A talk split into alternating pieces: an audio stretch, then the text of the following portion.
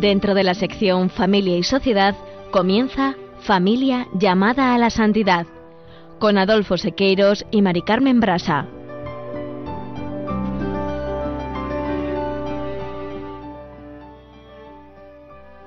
Muy buenos días, queridos oyentes de Radio María y Familia Radio María. Bienvenidos un lunes más al programa Familia llamada a la Santidad. Buenos días, queridos oyentes. Con alegría compartimos con ustedes un lunes más el programa Familia llamada a la Santidad. En programas anteriores y siguiendo al himno de la caridad, que se encuentra en la primera carta de San Pablo a los Corintios, tal como figura en el capítulo cuarto de la exhortación Amor y Leticia, hemos reflexionado sobre el amor es paciente, el amor es servicial, el amor no tiene envidia, no hace alarde, el amor no es arrogante, el amor no obra con dureza, el amor no busca su propio interés, y en el programa del día de hoy haremos unas reflexiones sobre el amor no se irrita. En familia, Semilla de Santidad, Juana, Julio y Seque presentarán la historia de amor que vivió la familia de Teresa de Calcuta, persona, como sabéis, de gran relevancia social y espiritual del siglo XX, de la que se conoce sobre todo la humildad de su vivir cotidiano dedicado a los más necesitados en la India. Pero menos conocida, y es lo que queremos poner hoy de relieve, es la influencia de su familia, sobre todo de su madre, en su vocación religiosa y el servicio a los pobres. Y como decimos siempre, la familia, como iglesia doméstica, cuando lo es de verdad, actúa calladamente, bajo el amor de Dios, hacia y desde todos sus componentes. No os perdáis su ejemplo de vida. Finalizaremos como siempre el programa con una oración. No se lo pierdan. Permanezcan en sintonía, permanezcan en Radio María.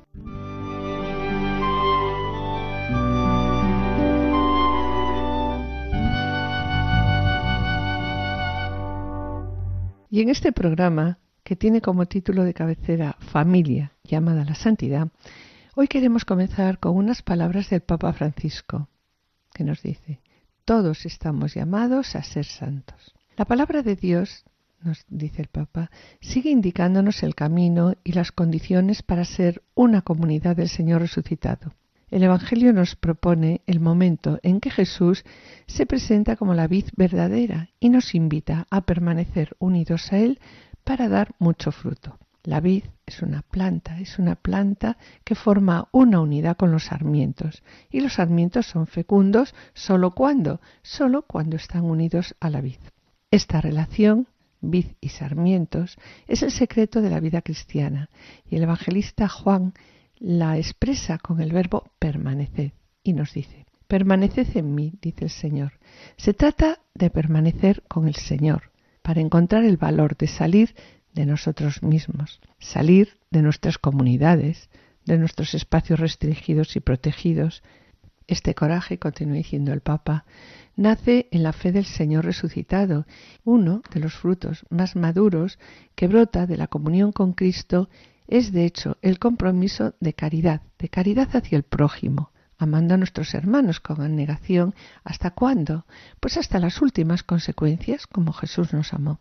El dinamismo de la caridad del creyente nace del encuentro con Jesús y sobre todo también de permanecer en Jesús. Jesús, dice el Papa, es para nosotros la vid de la que absorbemos la savia, es decir, la vida para llevar en la sociedad una forma diferente de vivir y de darse, cuando se es íntimo con el Señor, como son íntimos entre sí la vid y los sarmientos, se es capaz de dar fruto de vida nueva, de misericordia, de justicia y de paz que derivan de la resurrección del Señor. Esto es lo que hicieron los santos, aquellos que vivieron en plenitud de vida cristiana, y el testimonio de la caridad.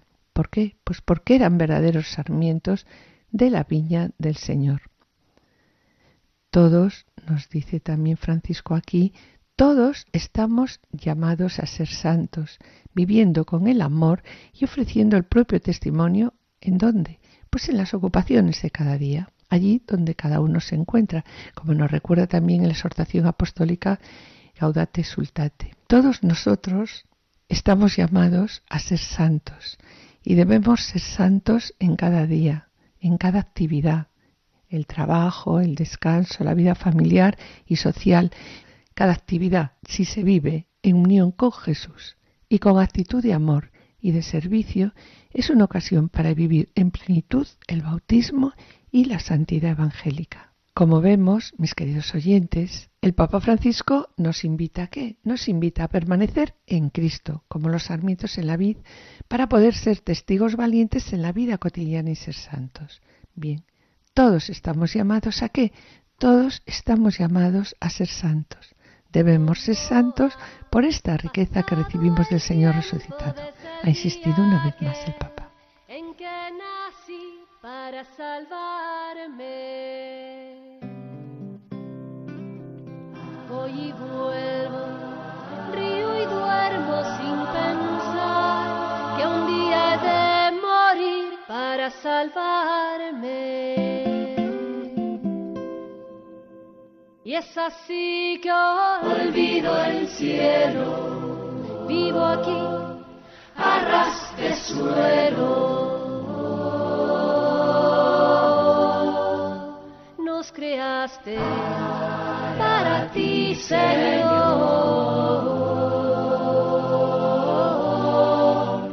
No seré feliz si no es en ti, Señor. Yo qué hago, en qué me ocupo, en qué me encanto. Loco debo ser si no soy ya. ¿Qué hago? ¿En qué me ocupo? Pues bien, mis queridos oyentes, con estas palabras, loco debo ser si no soy santo. Y esta invitación a ser santos del Papa Francisco, continuamos con el programa Familia llamada a la Santidad. Como hemos presentado en el sumario y en programas anteriores hemos reflexionado sobre el amor no es altanero, no hace alarde, no es arrogante, no presume ni no se engríe, y como también dice el apóstol, el amor no obra con dureza, no busca su propio interés, el amor nos irrita. Y hoy, siguiendo el apartado 90 del amor y Leticia, vamos a dedicarlo a reflexionar sobre el, sobre el amor no lleva cuentas del mal. De ahí que el Papa, en este mismo apartado, dice, comenta la frase, el amor no lleva cuentas del mal. Y sobre el amor no lleva cuentas del mal, recuerdo que en el programa anterior, hablando del perdón, el Papa en el apartado 105 decía que si permitimos que un mal sentimiento penetre en nuestras entrañas, dejamos lugar a ese rencor, y ese rencor se añeja en el corazón. Sí, en el apartado 109 comienza con la expresión, como acabas de decir, ¿no? El amor no lleva las cuentas del mal. Indica algo negativo, afincado en el secreto del corazón de la persona. La frase toma en cuenta el mal lo lleva anotado, es decir, el amor no es rencoroso. ¿Y qué es el rencor, Mari Carmen? Pues el rencor es un tipo de dolor moral producido tras una burla o un insulto. El sentimiento que se produce va acompañado de odio, dependiendo del nivel de daño producido, al igual que la duración del resentimiento, ¿no? La verdad es que la persona afectada se siente ofendida por el trato que ha recibido y por supuesto existe malestar, hasta tal punto que puede llegar a desear vengarse de esa persona. Es verdad que en ocasiones el rencor tarda, tarda mucho en desaparecer y cuando existe rencor hacia una persona puede, la verdad, eh, resultar difícil, ¿no? Superarlo. Eh, lo más triste es que exista la posibilidad de convertirse en una persona rencorosa, en no saber mirar el lado positivo y vivir el lado bueno de la vida. Posiblemente muchos de nosotros guardamos en nuestro corazón un oscuro diario de lo que hemos ido anotando, todas las ofensas, peleas, Peleas, rencores. rencores, desacuerdos, insultos, agravios, desprecios, injurias, humillaciones y la verdad, todo eso en cualquier momento sacamos, lo sacamos de ese saco en el que lo hemos ido guardando poco a poco y, a pesar incluso que en algunos momentos de reconciliación, sobre todo no nosotros en el matrimonio, ¿no? Pues en algunos momentos hemos dicho, bueno, te perdono, pero la verdad es que no olvidas, ¿no? Y así volvemos a acudir a ese bolso que tenemos cargados de cosas negativas. Y cuando acudimos, pues cuando no tenemos una respuesta adecuada, sobre todo en una pequeña discusión. Sí, pero que al sacar esas cosas malas que llevamos almacenadas en nuestro corazón, esa discusión puede agrandarse tanto, tanto, que llega pues a romper pues nuestra relación. Como decíamos antes, ¿no? Y aunque ese saco de rencores suele haber desacuerdos con todas las personas, esto es curioso, ¿no? Son los insultos y los agravios ocasionados por nuestro esposo o nuestra esposa los que nunca olvidamos y empleamos como metralla. Sí, en cualquier momento en que nos sentimos atacados y nos resistimos a borrar y cancelar las cuentas del mal. ¿Cómo es posible salir de esta situación? Porque el rencor es la actitud venenosa del que se alegra cuando ve que se le hace injusticia a alguien. Sí. Pensemos ahora, mm, por un momento, en nuestra madre. ¿Crees que una madre, de verdad, con sentimiento de madre, cuando ve a su hija o a su hijo que llega, lo que hace es, mira, Mari Carmen, te recuerdo que hace tres años me has hecho esto, hace cinco me hiciste lo otro y hace diez años me hiciste lo de más allá. La verdad es que yo pienso en mi madre, ¿no? Pues eso nunca lo haría una madre. ¿Por qué? Porque una madre siempre olvida, Olvida y perdona perdona. y ama. Sí, Una madre, eh, lo vuelvo a repetir, siempre olvida y perdona, aparte de amar. Y si nosotros, que somos pecadores, sabemos amar, ¿qué no hará Dios con nosotros, que es el amor supremo? Igual que tú también fallé,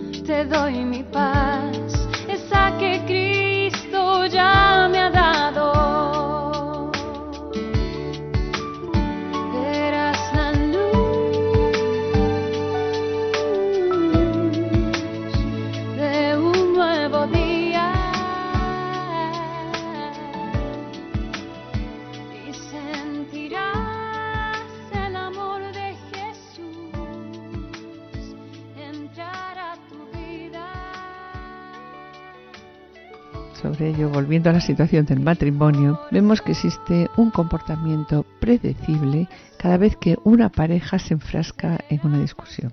Hay algunas frases muy previsibles también, ¿no? De las cuales echamos mano durante una pelea. Cuando en un matrimonio comienzan a lanzarse palabras air- airadas, ayuda mucho el reconocer pues unos puntos de conflicto, cuáles son esos puntos de conflicto para saber manejarlos. Pues mira, Mari Carmen, en primer lugar podemos ver como cada pelea comienza siempre con una palabra de crítica.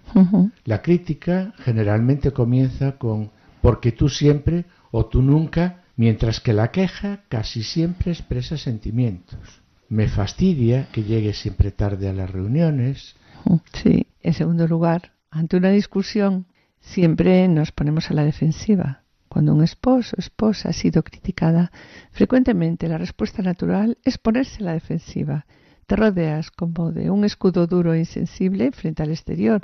Y en tercer lugar, también, ante el comienzo de una discusión, el desprecio y rencor son tan mortíferos como mm, derramar veneno en el matrimonio. Sí, eh, generalmente van unidos pues a comentarios a veces sarcásticos. Sí, y un cuarto punto ante el comienzo de una discusión que debemos de tener en cuenta es la frialdad. Sí, este elemento de la frialdad es muy característico en los hombres. El hombre se vuelve, bueno, nos volvemos como un muro de roca duro y apenas expresamos emociones. Esa actitud efectivamente cierra pues todo tipo de comunicación y ¿qué ocurre al cerrar esa comunicación? Pues que es mortal para el matrimonio.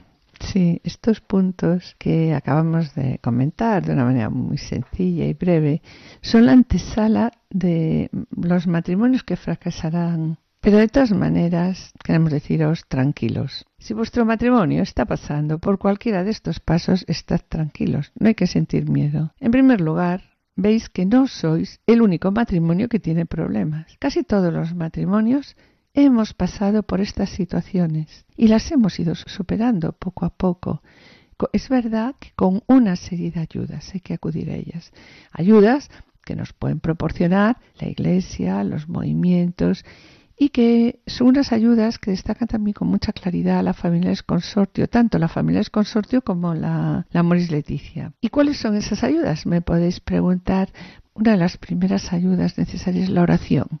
Una oración personal, una lectura de la palabra, una oración conyugal, rezar un Padre Nuestro por las noches, aunque estemos enfadados, tratar de rezar un Padre Nuestro. Pues si pedimos perdón, tenemos que perdonarnos también, ¿no? Una, una ayuda muy, muy importante y que hemos trabajado ya en muchos programas y que si queréis, pues podemos seguir trabajando y hablando sobre ello, es el diálogo conyugal. También es necesaria una buena dirección espiritual y la verdad que para casos más complicados están los centros de orientación familiar de la Iglesia que son francamente buenos, ¿verdad, Adolfo? Son de gran ayuda y salvan muchos, matrimonios.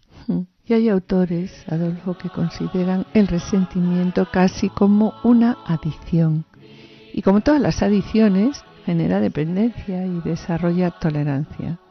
Quien lo prueba corre el riesgo de desarrollar el gusto por el amargo resentimiento, el gusto por el rencor. e incluso de alguna manera realmente extraña, ¿no? Disfruta de ella, disfruta del rencor y del resentimiento.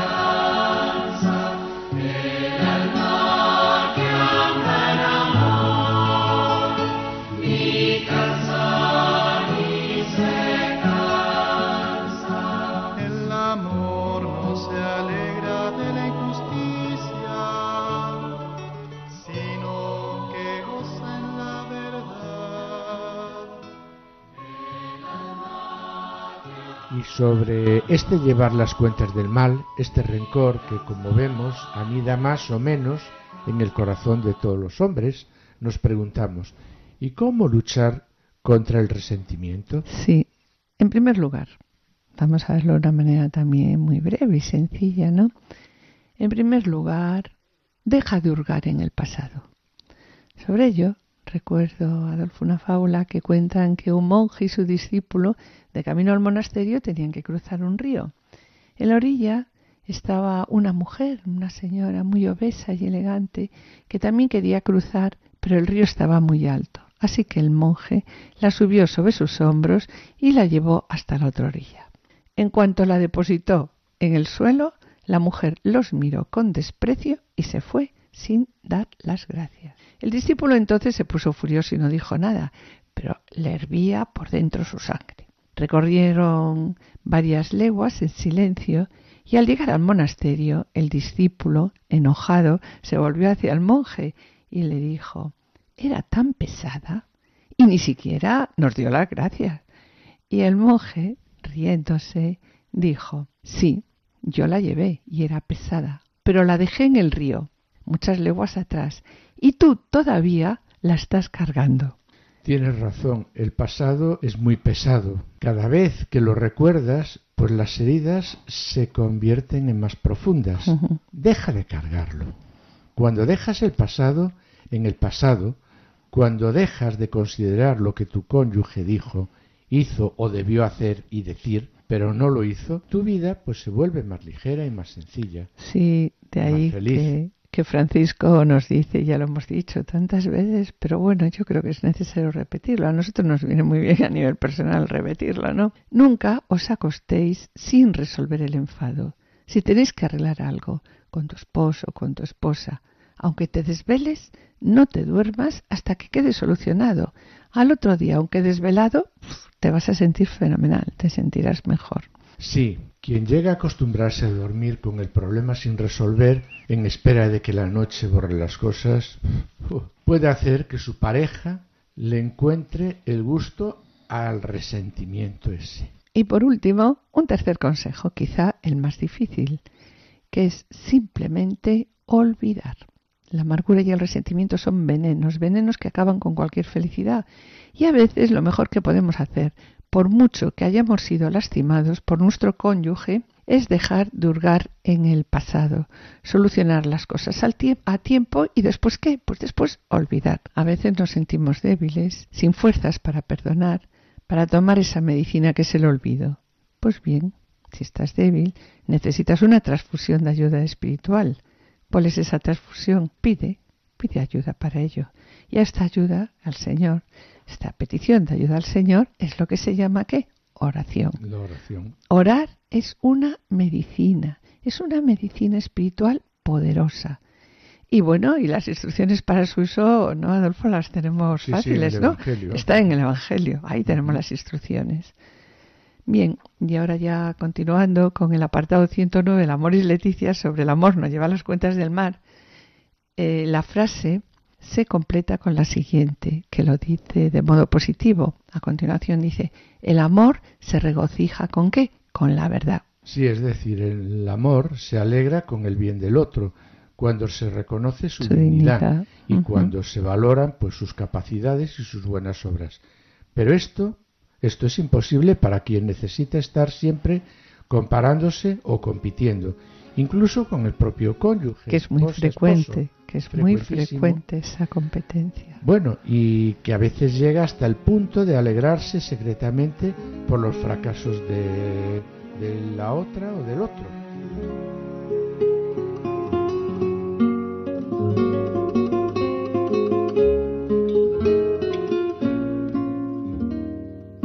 Mis queridos oyentes, el pasado 3 de mayo hemos comenzado la campaña de mayo de Radio María desde el punto de vista de los donativos, es el momento más importante de nuestra ayuda misionera a varias radiomarías necesitadas del mundo, la maratón que acabamos de realizar entre los días 9 y 12. Pero hoy nosotros queremos informar sobre los proyectos conseguidos en la campaña del 2017, entre los que queremos destacar. Radio María en Oriente Próximo buscamos llevar el mensaje de paz a las tierras de conflicto en Oriente Próximo y ayudar a la pastoral de la Iglesia con una radio, señal de esperanza para los cristianos. Desde Radio María España hemos hecho posible para Oriente Próximo la compra de dos estudios móviles en Siria para Damasco y Alepo y dos más para Irak en Erbil y Bagdad. Además, hemos ayudado en la compra y adecuación de la sede de Radio María en Irak y para pagar un año de emisión por satélite de Radio María, la Radio María en árabe que se emite por Internet. También colaboramos con la financiación de dos estudios móviles más, uno para Israel y otro para Palestina, y recientemente uno más a Nazaret. Un segundo proyecto que apoya Radio María España es en África subsahariana. Actualmente los programas de Radio María, fijaros, llegan hasta unos 135 millones de africanos, con una audiencia de unos 25 millones cada día, la audiencia más alta de todos los continentes, que esto es fantástico, y se transmite Radio María en África en más de 30 lenguas locales. Gracias a la aportación vuestra, de los oyentes de Radio María España, se enviaron 9.000 radiolinas, que son los receptores de radio con forma de icono de la Virgen que conocéis, a varios países de África, entre ellos Ruanda, Burundi, República Centroafricana y República Democrática del Congo. Un tercer proyecto, Radio María, es en el este de Europa.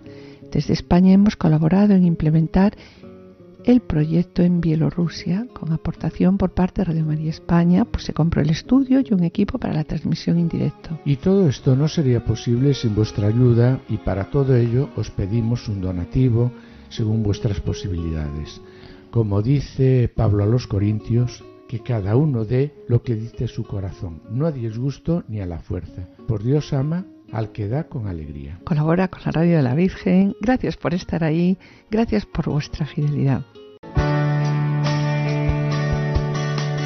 Id al mundo entero y anunciad el Evangelio a toda la creación, dijo Jesús a sus discípulos. También hoy el Señor quiere que seamos misioneros bajo el manto de la Virgen, Reina de los Apóstoles.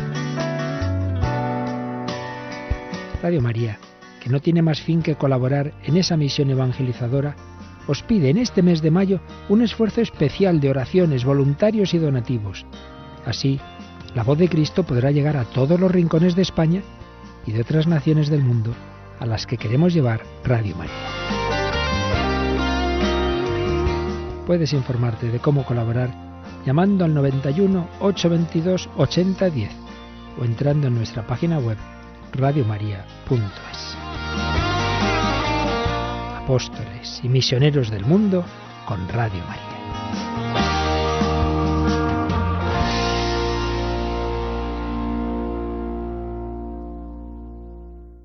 Queridos oyentes y familia Radio María, estamos en el programa Familia llamada a la Santidad, dirigido por Adolfo Sequeiros y quien les habla, Mari Carmen Branza.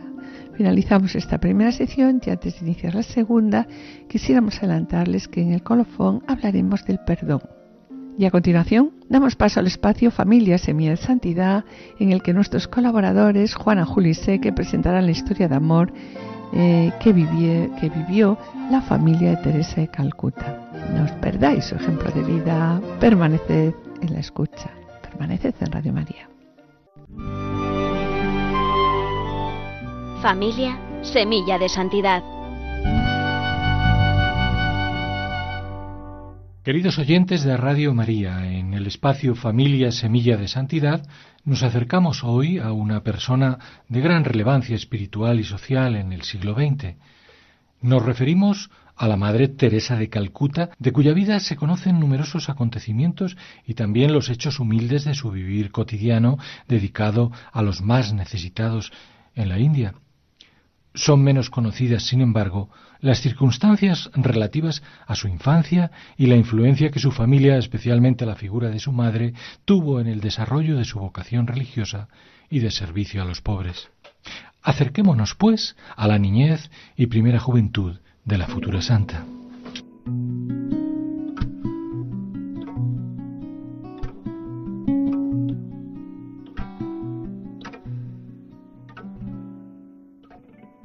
La Madre Teresa, a pesar del profundo amor a su familia de sangre, en pocas ocasiones habló públicamente de ella. Así afirmaba, cuando uno lee una carta no piensa en la pluma que la ha escrito, lo único que quiere saber es cómo es la persona que la ha escrito. Esto es lo que soy exactamente en manos de Dios, solo un lápiz insignificante. De este modo, solo permitía escribir sobre ella para gloria de Dios y reconocer su nombre en relatos acerca del espíritu y la alegría de amar a Jesús. No obstante, a lo largo de su vida, las palabras sobre su familia muestran con toda claridad que la semilla de su labor se encuentra en la profunda religiosidad de su hogar almarés. Para conocerlo, el testimonio fundamental lo ofrece, ya en la vejez, su hermano Lazar. La futura Teresa de Calcuta nació el 26 de agosto de 1910 en Skopje, entonces capital de Kosovo, que era una provincia del Imperio Otomano, y fue bautizada al día siguiente como Agnes Kongsa en la iglesia del Sagrado Corazón de la ciudad. Sin embargo, ella dirá, de sangre y origen soy todo albanesa, y es que sus padres, Nicola y Dranafil Mojashu, eran albaneses. Nicola y Drana tuvieron cinco hijos. En 1903 nació Ágata, Aga, en 1908 Lazar y en 1910 Agnes, o sea, Teresa. Otros dos niños murieron en la infancia.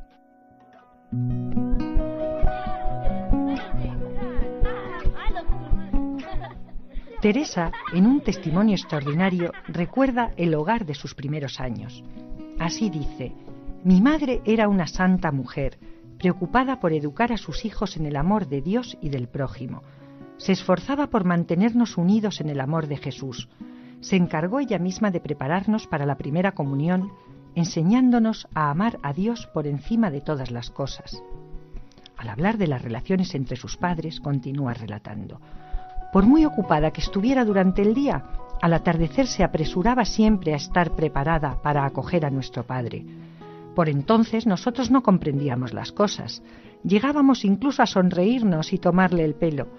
Hoy día me doy cuenta del inmenso amor y ternura que le tenía. No importaba lo que tuviera que hacer. Para acogerlo, nuestra madre tenía siempre preparada la mejor de las sonrisas.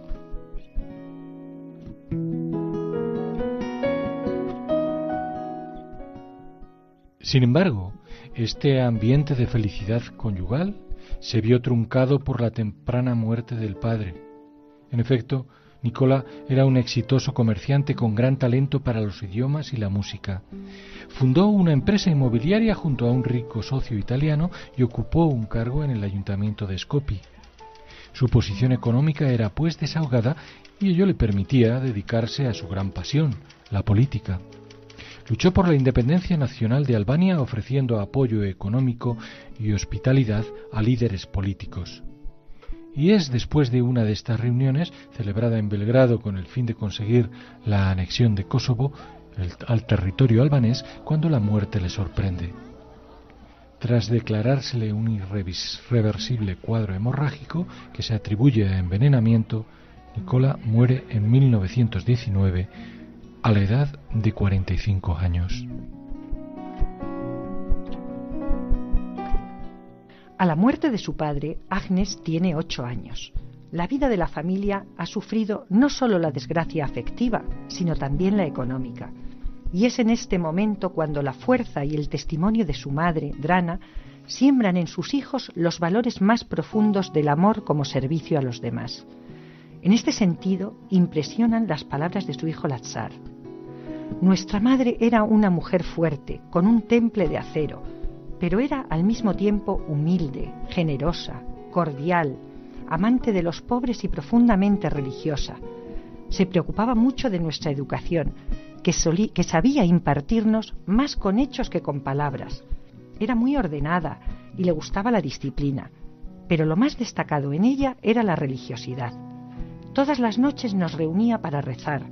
En el mes de mayo íbamos todos los días a la iglesia para rezar el rosario y recibir la bendición eucarística.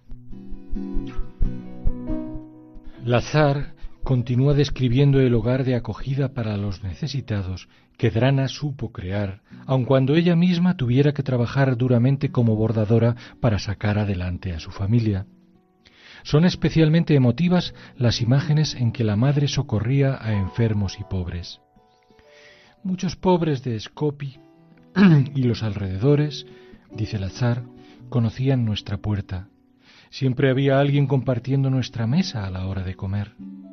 Recuerdo entre otros el caso de una madre anciana abandonada por su hijo. Nuestra madre iba por lo menos una vez a la semana a llevarle de comer y arreglarle la casa, acompañada a menudo por Agnes Gonsha.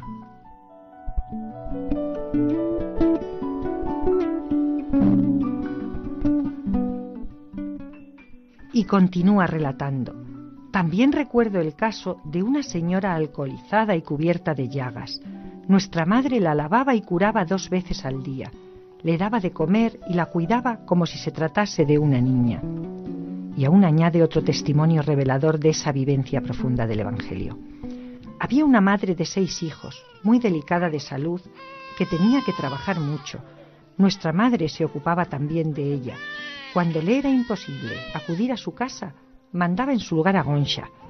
Al fallecer la pobre señora, sus hijos crecieron con nosotros como si fuéramos hermanos.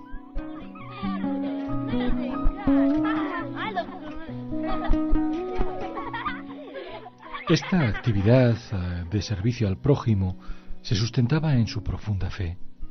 Por ello, la familia colaboraba con la Iglesia del Sagrado Corazón en Skopje, que reunía a la minoría católica de esta ciudad.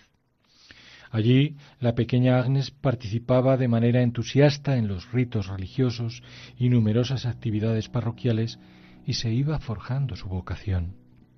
La Madre Teresa lo recuerda así. Yo solo tenía doce años. Fue entonces cuando supe por primera vez que tenía vocación hacia los pobres. Quería ser misionera. Quería salir y dar la vida de Cristo a la gente en los países de misión.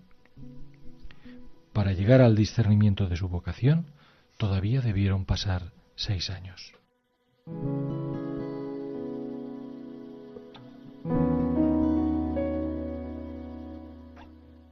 En efecto, es su oración devota a la Virgen de Letnice en la montaña negra de Skopje la que arroja luz a su vocación.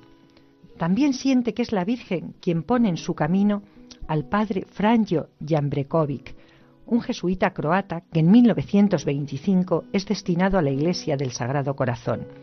En esta parroquia ejerce una profunda acción cultural y evangelizadora. Funda allí la Cofradía de las Hijas de María y es un padre espiritual para Agnes. Así, en la inquietud de la joven por discernir si realmente Dios la llama, el padre Jan Brekovic le explica cómo la profunda alegría que siente es la confirmación que tanto anhela. La orientación final para su vocación la encontraría en los relatos y testimonios de los jesuitas yugoslavos destinados en misiones en la India. Con inmensa ilusión decide finalmente solicitar el ingreso en la Orden de las Hermanas de Loreto que ejercían su labor misionera en Bengala y siente, cuando tenía 18 años, que la Providencia le ha señalado el camino. Esta decisión implicará, sin embargo, una inmensa renuncia, la separación definitiva de su familia, de sus amigos y de su país. En efecto, Agnes, ya con el nombre de Teresa, inicia su extraordinaria labor misionera en la India. Allí, el ejemplo de amor entregado a los pobres y enfermos que ha vivido junto a su madre se convertirá en el camino de su santidad. En medio de enormes dificultades, funda en 1950 la Congregación de las Misioneras de la Caridad. Ya en la década de los 60 y 70, su labor es conocida en todo el mundo y en 1979 recibe el Premio Nobel de la Paz también el gobierno de la India le concede su más alto galardón. Se convierte en una persona de gran relevancia pública, lo que ella aprovecha para difundir más su gran labor misionera. Así es. Su trayectoria en todos estos años de atención espiritual y material a los pobres está profundamente documentada. Sin embargo, queda en la oscuridad la relación con su madre y sus hermanos. La Madre Teresa siempre la mantuvo en un ámbito estrictamente privado, pero conocemos aspectos muy significativos a través del testimonio de su hermano Lazar. Por él sabemos que Drana y su hija Agga siguieron viviendo pobremente en Albania mientras que Lazar abandonó el país. Teresa mantenía con ellos contacto por carta. Cuando los viajes de la Madre Teresa por todo el mundo se volvieron frecuentes, intentó regresar a su país pero las autoridades comunistas de Albania se lo impidieron.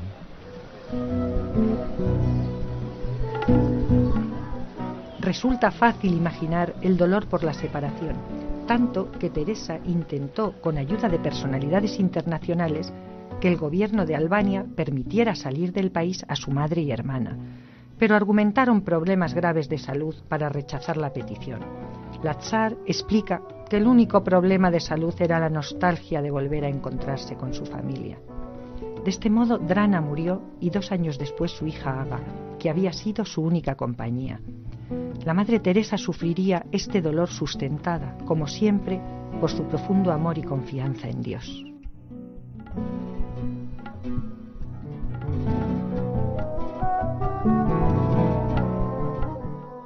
Teresa de Calcuta, como tantos otros santos, ha en sus padres la semilla de su vocación religiosa, su espíritu de amor y sacrificio por el prójimo.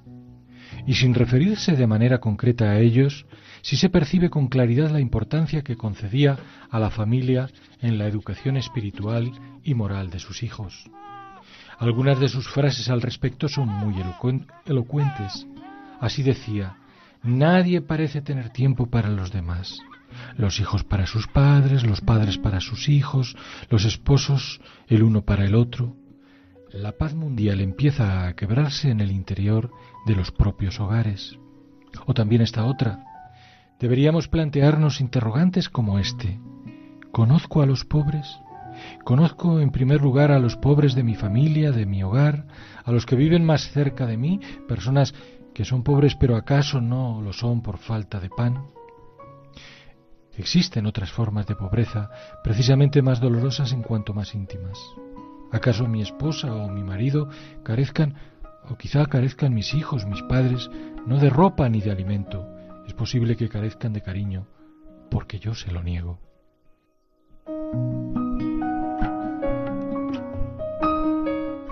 Estas reflexiones se multiplican en sus escritos sirvan como conclusión estas palabras de la Madre Teresa de Calcuta. ¿Dónde empieza el amor? En nuestros propios hogares. ¿Cuándo empieza? Cuando oramos juntos. El mundo está saturado de sufrimientos por falta de paz. Y en el mundo falta paz porque falta en los hogares. Hay muchos, demasiados hogares divididos. La familia que reza unida permanece unida.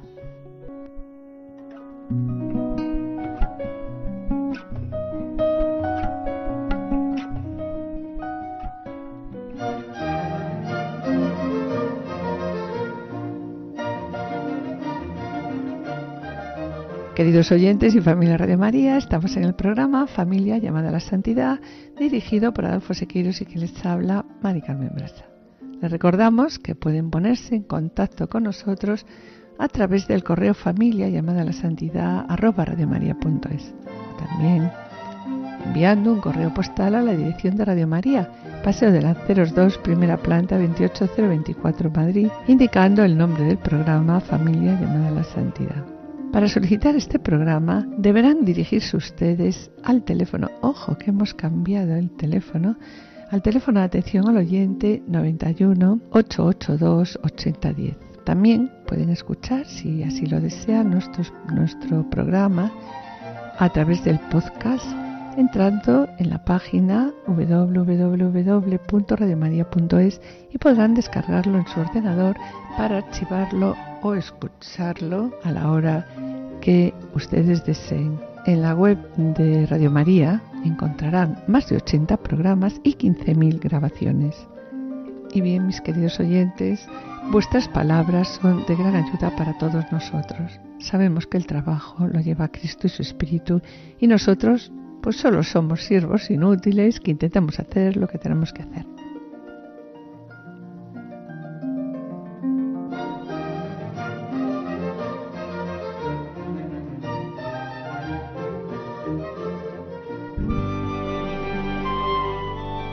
Colofón.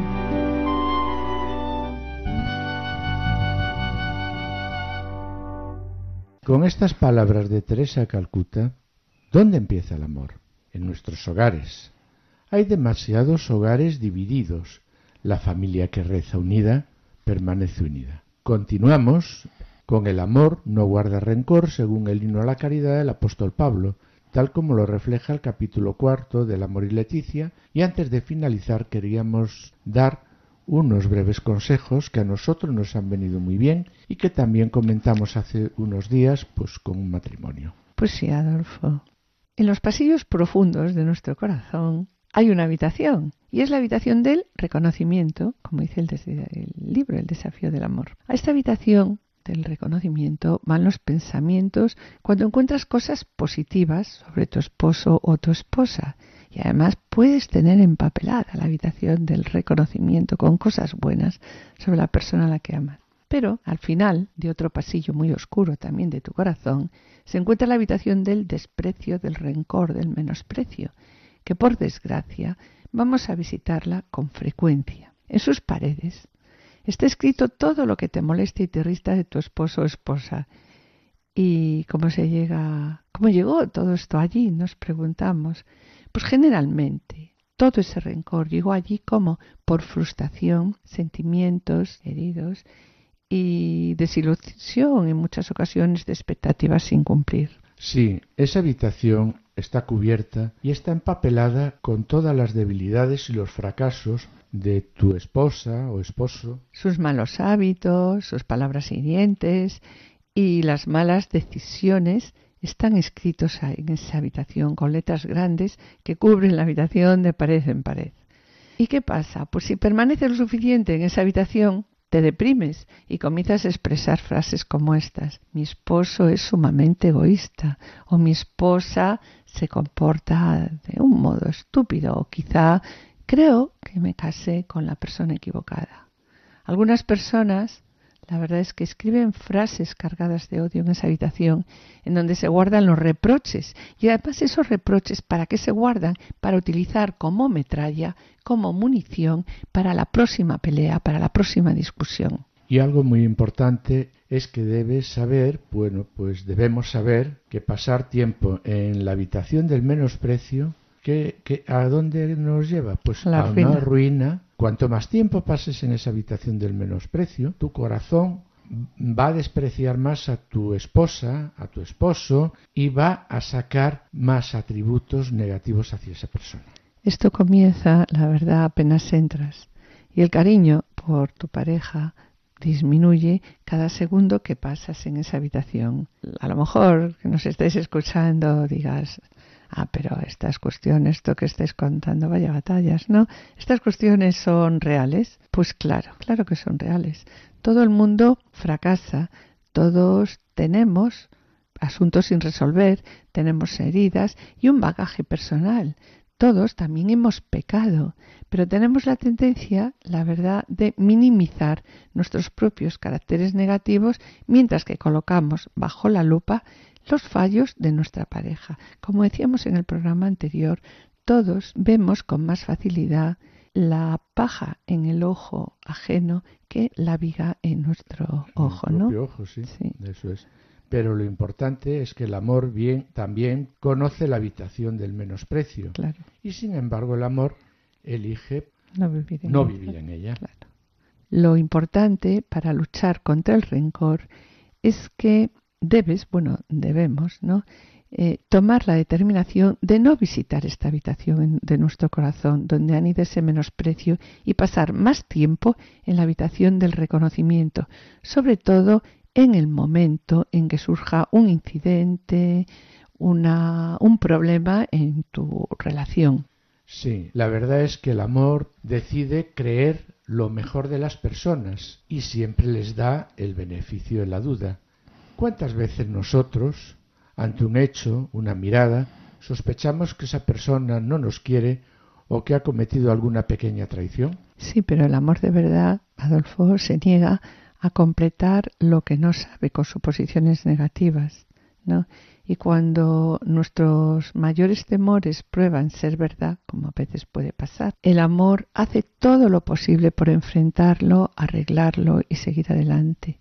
El amor se concentra siempre en cosas positivas. Mira, es hora también de comenzar a pensar de otra manera y de dejar que el amor guíe tus pensamientos, guíe nuestros pensamientos. La única razón por la que debes echar un vistazo a la habitación del menosprecio es para una cosa, fíjate, es para rezar, para orar por tu esposo, para orar por tu esposa. ¿Para qué? Para que sea mejor. La verdad es que nos estamos refiriendo a problemas de menosprecio y rencor, nos estamos refiriendo ahora, ¿no, Adolfo?, en la familia Sí, y, la y en el familia. matrimonio. Pero estos mismos problemas de, de Sí. rencor, ¿no? Surgen, Surgen en todas en- las personas eh, con las que diariamente convivimos, Sí. en el trabajo, comunidades, parroquias. Y cuántas veces pensamos, ¿no? En esos grupos que a lo mejor estamos ante, no sé, pensamos, pues no nos quieren, que cuando vemos que nos marginan, ¿no? Y sin darnos cuenta almacenamos en nuestro interior a veces incluso falsas ofensas. Sí, sí. Mm, casi seguro que siempre son falsas ofen- ofensas, ¿verdad? Y es hora, bueno, de que pasemos todos a la habitación del reconocimiento.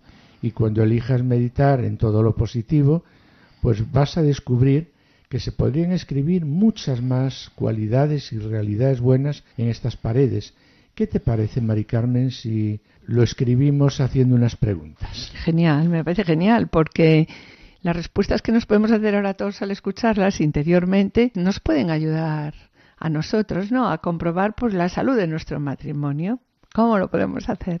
Bueno, pues mira, vamos a coger dos hojas de papel.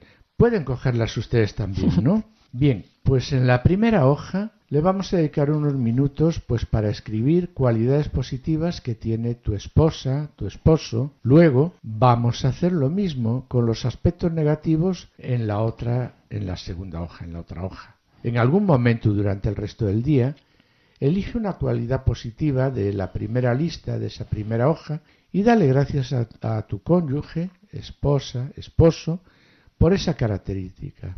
Di a tu esposa, a tu esposo, te doy las gracias por... Mm.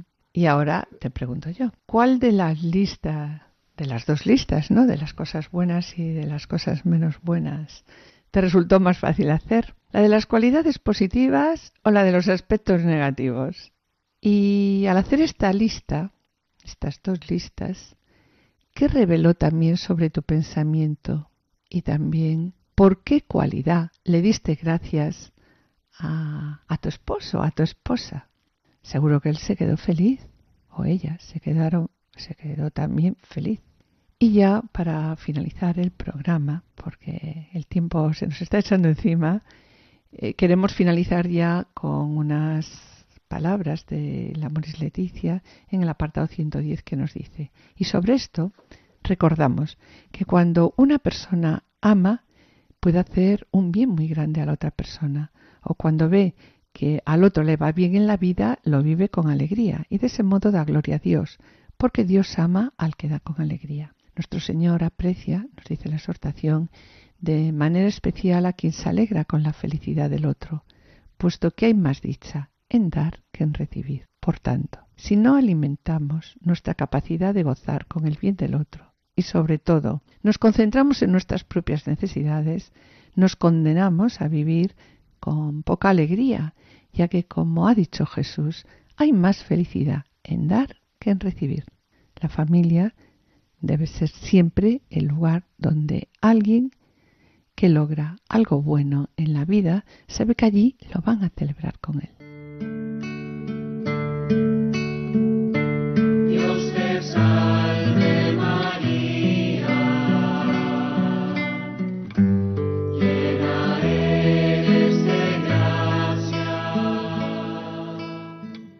Y en este mes de mayo le pedimos ayuda a María, modelo de perfecta comunión con su Hijo. Le pedimos a María que nos ayude a reconocer nuestros errores y a saber pedir perdón. A saber decir, perdona si hoy te levanté la voz. Perdona si pasé sin saludarte. Perdona si llegué tarde.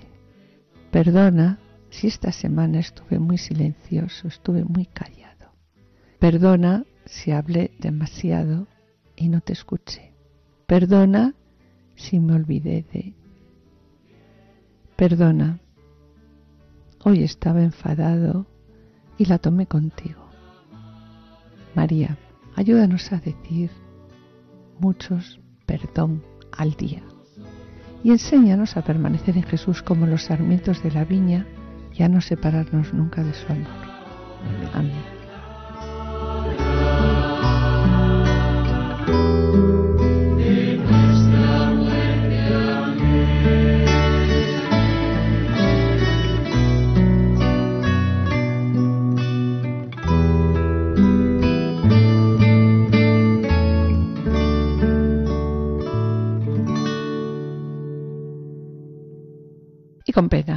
Queridos oyentes, tenemos que despedirnos.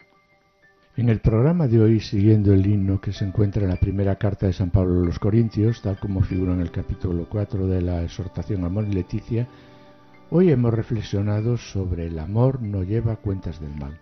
En la sección Esposos en Cristo, Juana, Julio y Seque nos han presentado la vida de la familia de Santa Teresa de Calcuta. Agradecemos a los asistentes el control de sonido y yo espero estar con ustedes mañana en el, pro- en el programa médico para que tengan vida que se emite a las 11 de la mañana junto con la doctora Sirven. Y esperamos estar de nuevo también con ustedes, los dos juntos, el lunes dentro de, de dos semanas. Muchas gracias por su atención, hasta la próxima audición y que el Señor os bendiga. A continuación, damos paso a la revista diocesana, no se la pierdan, permanezcan en la escucha, permanezcan en Radio María. Han escuchado Familia llamada a la santidad con Adolfo Sequeiros y Mari Carmen Brasa.